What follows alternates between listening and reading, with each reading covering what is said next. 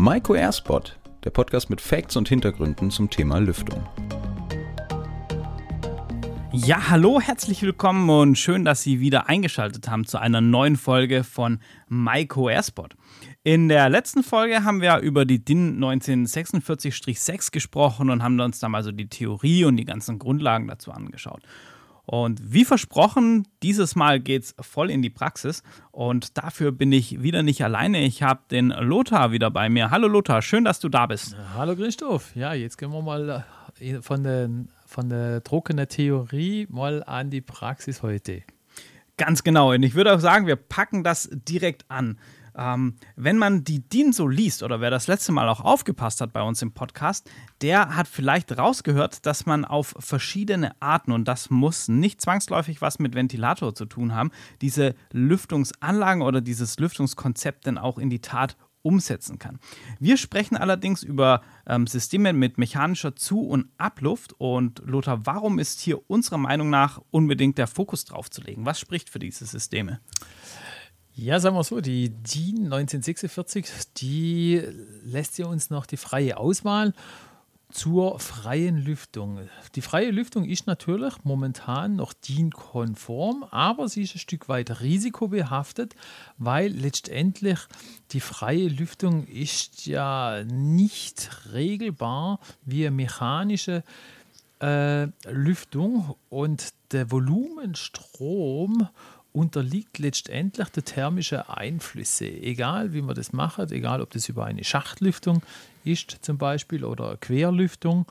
Wir können das einfach nicht so individuell regeln wie eine ventilatorgestützte Lüftung. Und der zweite gravierende Nachteil ist natürlich bei einer freien Lüftung, wir haben keinerlei Möglichkeit, irgendwie die Wärme wieder zurück zu gewinnen und dementsprechend haben wir natürlich bei der freien Lüftung auch einen wesentlich höheren Energieverlust. Und man muss natürlich auch sagen, gerade wenn man das wieder vergleicht mit der mechanischen Lüftung, haben wir natürlich für den Nutzer auch noch einen wesentlich höheren Komfort. Ich kann natürlich auch die Luftmenge schön regeln. Und mittlerweile sind es gerade bei der zentralen Anlage, die sind mittlerweile ja so leise und wenn man hier entsprechend die Installation richtig durchführt, die Planung richtig durchführt, nach der DIN 1946 Teil 6 und Schalldämpfer auch noch verbaut, dann hört man von so einer Anlage wirklich gar nichts mehr. Ja, ich denke auch, wenn wir uns mal so die Gebäude anschauen, gerade auch mit Hinblick auf Smart Home, auf Wohnkomfort, wo ja die Ansprüche einfach immer steigen, ist letzten Endes eine gut geregelte und gut installierte Lüftungsanlage einfach auch die zeitgemäße Lösung.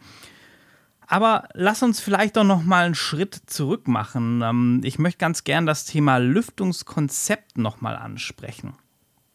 Und zwar dieses Lüftungskonzept ist ja so dieser Dreh- und Angelpunkt oder Ursprung allen Handelns aus der DIN.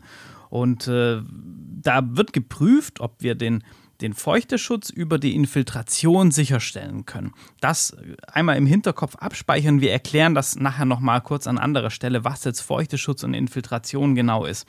Und wenn wir das einmal überprüft haben und dann zu dem Entschluss kommen oder zu der Erkenntnis kommen, dass wir lüftungstechnische Maßnahmen äh, umsetzen müssen, dann starten wir ja erst in die ganze Planung, in die Auslegung, was wir uns jetzt dann im Folgenden angucken.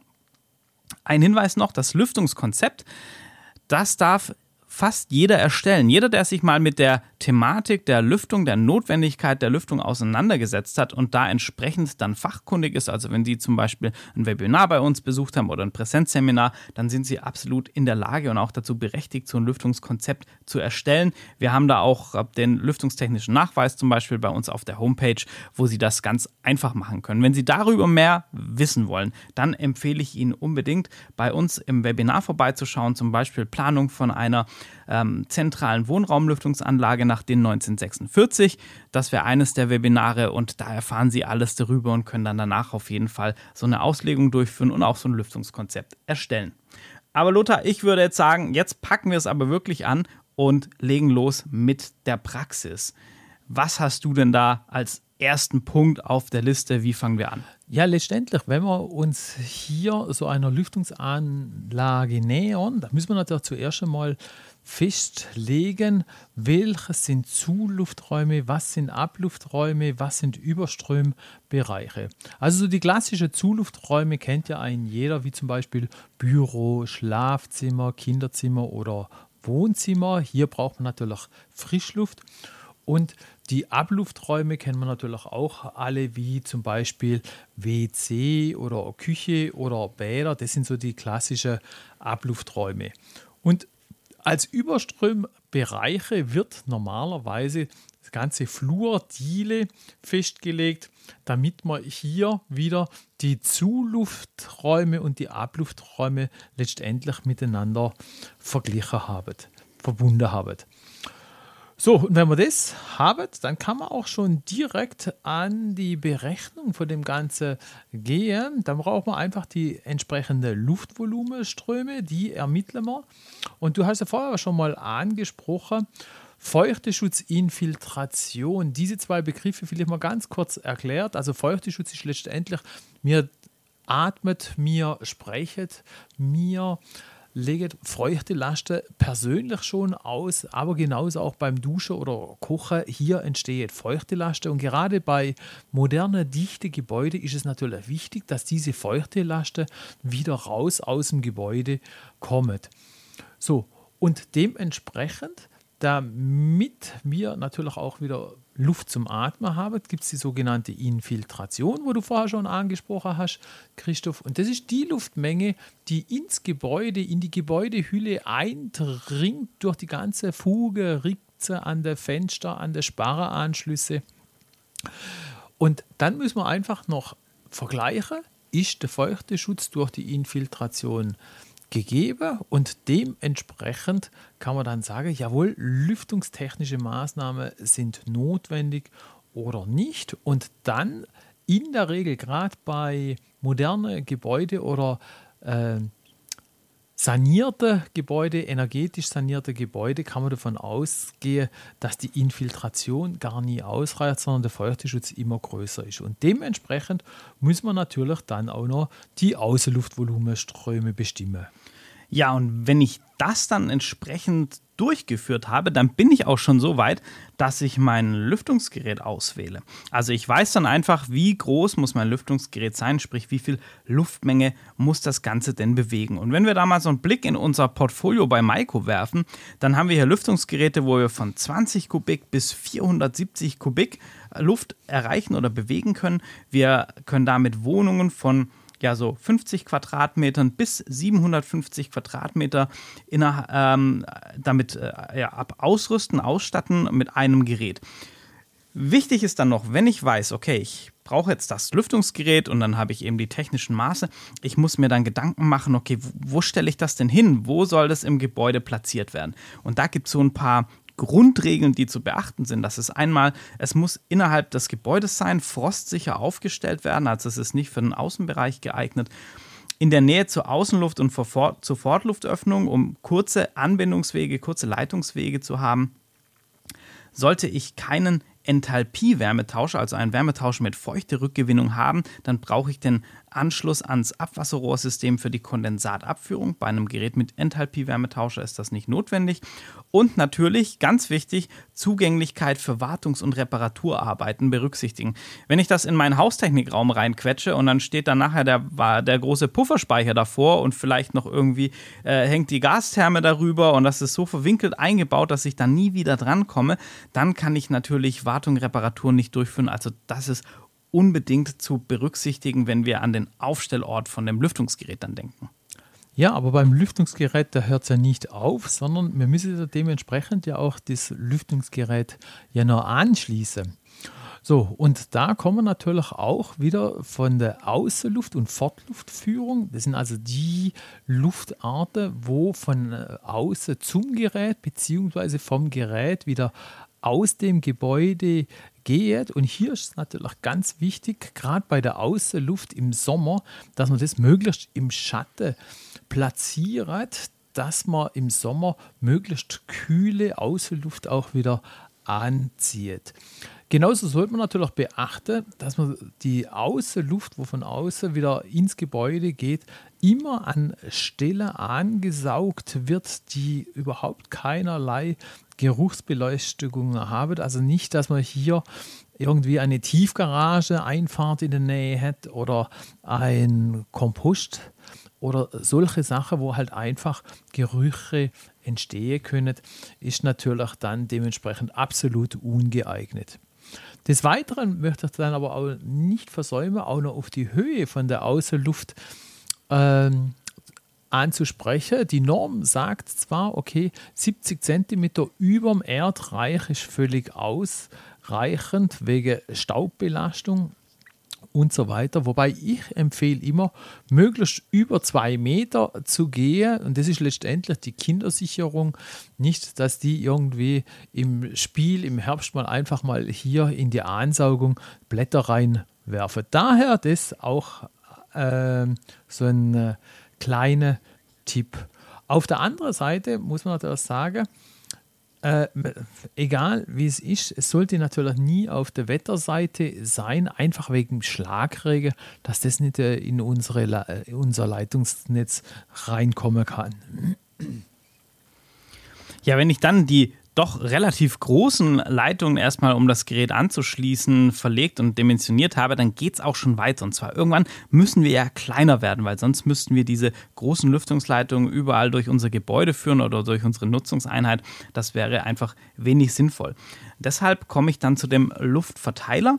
Da muss ich natürlich zum einen mal die Position festlegen, also wo baue ich den hin, dass ich zum einen den Anschluss ans Gerät gut ausführen kann und zum anderen natürlich auch mit meinen Flexleitungen, die davon abgehen, weiter im Gebäude verfahren kann.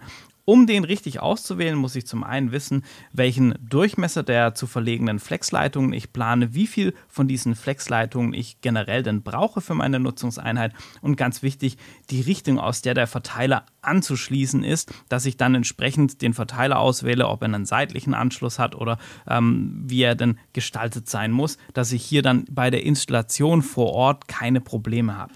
Ja, in der Praxis, da gibt es ja immer wieder so die meiste Schwierigkeiten, das vorher schon gesagt, mit dem Durchmesser von der Flexleitungen. Hier nochmal ein paar Tipps, gerade auch für die Verlegung von der Flexleitungen. Und der eine oder andere installiert sogar diese Flexleitung in der Filigrandecke, also in der Betondecke. Und ich sage immer, das ist die einfachste und schnellste äh, Möglichkeit, diese Leitungen zu installieren. Allerdings ist hier ganz wichtig, dass man da auch dementsprechend das mit dem Statiker und natürlich auch noch mit dem Brandschutz abklärt. Des Weiteren sieht man das immer, äh, immer wieder mal, gerade auf Baustelle, dass ewig lange Lüftungsleitungen hier in der Zuluft und in der Abluft verlegt werden. Und das ist immer ein so eine, eine, eine knifflige Sache. Mir empfehlen immer, dass die Leitungslänge, egal ob Zuluft oder Abluft, maximal 15 Meter lang sein sollte, damit einfach der Rohrreibungswiderstand nicht zu groß ist. Und umso mehr äh, Widerstände wir haben, wie zum Beispiel auch enge Biegeradien. Das ist genau das nächste Thema, eher weite Biegeradien, aber umso größer diese Widerstände sind, umso höhere Drehzahl muss natürlich letztendlich auch das Lüftungsgerät überwinden äh, oder bringen, damit diese Widerstände auch überwunden werden können. Was man auch sehr, sehr oft auf der Baustelle sieht, dass die Rohrende schon gar nicht verschlossen sind. Und dann kann es natürlich auch immer wieder zu Schmutzeindringungen kommen. Und daher sage ich immer, das ist A und O, gerade wenn man so eine Lüftungsanlage, solche flexible Rohre installiert, auch schon in der Bauphase, dass man sie dort verschließt, dass der, die, die Verschmutzung der Rohre hier schon mal ausgeschlossen ist. Und vorher habe ich so mal äh, angedeutet mit diesen äh, Widerständen. Und hier empfehle ich auch immer, dass die Strömungsgeschwindigkeit nicht allzu hoch ist, Einmal wegen Widerstand, aber natürlich nicht nur Widerstand, sondern auch Geräusch.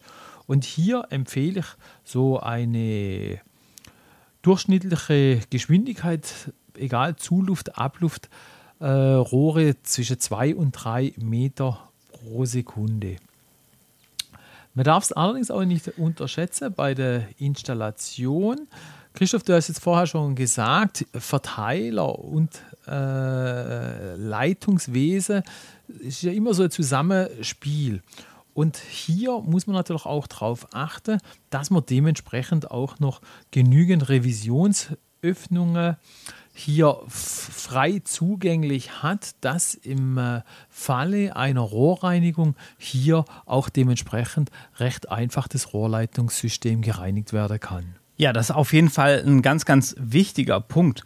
Und ich glaube, ein weiterer sehr wichtiger Punkt, denn der ist auch ja entscheidend oder mitentscheidend für den Komfort, für die tatsächlichen Bewohner der, der Nutzungseinheit dann, ist die Lage und die Größe der Zu- und Abluftventile. Denn da gibt es auch einiges zu beachten. Bei der Lage einmal wäre natürlich nicht direkt über Aufenthaltsbereiche von Personen wie Betten oder Sitzgelegenheit anzubringen. Da sagen wir, so einen Meter Abstand sollte man halten, um Zugerscheinungen zu vermeiden logisch ist so, nicht hinter Schränke, Vorhänge oder so irgendwo das Ganze platzieren. Ich denke, das ist selbsterklärend, weil dann funktioniert das einfach mit dieser Luftdurchströmung nicht mehr so richtig. Ganz, ganz wichtig ist, die maximalen Volumenströme gerade bei den Zuluftventilen zu beachten. Sonst fangen die an zu pfeifen, Geräusche zu machen. Und dann haben wir eigentlich eine gute Lüftungsanlage, die korrekt eingestellt ist, aber durch so ein kleines Ventil, wo vielleicht ein Fehler bei der Auswahl gemacht wurde oder auch bei der Einstellung, haben wir dann auf einmal Probleme. Und das sorgt natürlich zu Unzufriedenheit, weil das sehr störend ist, so ein pfeifendes Ventil. Bei den Abluftventilen ist es ein bisschen einfacher, sage ich mal, da sagen wir möglichst weit weg von den Türen um eine gute Raumdurchströmung zu erhalten und möglichst dicht an Feuchte und Geruchsquellen, dass hier der, die Feuchte und Gerüche schnell abgeführt werden können. Da möchte ich aber noch mal kurz sagen, so im Bad vielleicht nicht direkt in die Dusche das Abluftventil, sondern so ein bisschen daneben, weil sonst kann man auch hier natürlich Zugerscheinungen haben und wenn man so ein bekennender Warmduscher ist, wie ich das bin, dann ist das nicht unbedingt so angenehm. Ja, Christoph, du hast vorher schon angesprochen mit der Einstellung von der Ventile. Hört man natürlich sehr oft, gerade auch in Gaststätte oder Autobahnraststätte, dass diese Abluftventile sehr oft pfeifen. Und letztendlich ist das natürlich auch eine Einstellungssache. Und hier beginnen wir nicht bei der Ding, bei den äh, Ventilen, sondern wir fangen schon ganz, ganz viel früher an bei der Inbetriebnahme von der Lüftungsanlage. Wir berechnen hier die Lüftungsanlage nach der Nennlüftung, also ist ganz klar, dann muss man natürlich auch die Inbetriebnahme dementsprechend in der Nennlüftung durchführen. Und hier muss man natürlich dementsprechend das Gerät erstmal die Luftmenge in der äh, Nennlüftung einstellen und dann können wir uns wirklich Ventil für Ventil vornehmen. Ich gehe zum Beispiel immer so vor, zuerst werden die Ventile ziemlich geöffnet, beziehungsweise ich schaue mir natürlich auch den Plan an und äh, bevor ich anfange zu messen, nehme ich erstmal so Grundvoreinstellungen vor und zwar beginne ich immer mit der Einregulierung mit dem Ventil, wo am weitesten vom Verteiler weg ist, also der ungünstigste Strang. Dieses Ventil öffne ich immer ganz komplett, so dass ich dort den volle Luftvolumenstrom habe. Und umso näher ich dann an den äh, Verteiler komme, umso mehr drossel ich die äh, Ventile entsprechend ein. Und so erreicht man dann wirklich eine äh, perfekte Inbetriebnahme und man hat da wirklich keinerlei Probleme mit irgendwelchen Geräuschen. Ja, und wenn wir die Punkte, so wie wir es jetzt besprochen haben, alle beachtet, dann hat man zum Schluss wirklich eine gut und richtig dimensionierte Anlage, die ihren Dienst kaum wahrnehmbar. Also natürlich, man merkt, man hat ein gutes Raumluftklima, man hat eine gute Luft, aber man bekommt von der Anlage selber so gut wie gar nichts mit. Und das ist ja letzten Endes das Ziel und hat noch eine äh, sehr gute Energierückgewinnung. Und ich glaube, das sind einfach ganz, ganz viele Faktoren, die für so eine Lüftungsanlage sprechen. Aber Lothar, ich glaube, wir nehmen uns noch ein bisschen Zeit, denn ich habe noch eine, eine kleine abschließende Frage. Wir möchten ja heute ganz gerne, oder sind es gewohnt, im Bereich von, von, egal, Handys, Autos, was auch immer, die Sachen zu individualisieren und auf unterschiedliche Bedürfnisse, unterschiedliche Gegebenheiten anzupassen. Gibt es da eine Möglichkeit bei den Geräten oder muss ich das einfach so nehmen, wie es kommt? nee, Christoph, das muss natürlich nicht so nehmen, wie es kommt. Und ich bin immer ein Fan sogar, dass man das Ganze vollautomatisch durchführt. Das heißt, dass man das Ganze über Sensoren laufen lässt. Zum Beispiel bei den WS-Geräten ist ja standardmäßig eh immer ein Feuchtigkeitssensor integriert und dementsprechend je nach Feuchtigkeit hier im äh, Raum oder in der Wohnung läuft dieses äh, Gerät individuell nach dem Feuchtewert automatisch nach oben, nach unten, je nachdem, wenn jemand natürlich duscht, ist ganz klar, dann steigt der Feuchtewert an, dann äh, steigt auch die Drehzahl parallel mit an. Und im Winter, wenn man zum Beispiel ein sehr trockenes äh, Raumluftklima hat, dann darf natürlich auch das Gerät mit einer geringeren Lauf äh, mit, oder mit einer geringeren Drehzahl laufen. Genauso kann man das Ganze zum Beispiel im Esszimmer oder Wohnzimmer über einen CO2-Sensor noch laufen lassen. Das heißt, dann schaut natürlich das Gerät, äh, wie hoch oder wie gut ist die Luftqualität und ist die, wird die Luftqualität schlechter, dementsprechend äh, passt sich dann auch wieder die Drehzahl von dem Gerät an. Und somit kann man das natürlich schon mal äh, alles automatisieren. Ich kann sogar natürlich auch jedes Gerät wie das heutzutage schon fast Standard ist, wirklich mit dem Smartphone auch bediene. Ja, das klingt auch gut. Also da gibt es doch keinen Grund mehr, sich nicht mit dem Thema Lüftung zu befassen. Ich glaube, an der Stelle haben wir mal einen ganz guten Überblick über das Thema Planung und Umsetzung von einer Lüftungsanlage mit einem zentralen Gerät nach der DIN 1946-6 gegeben.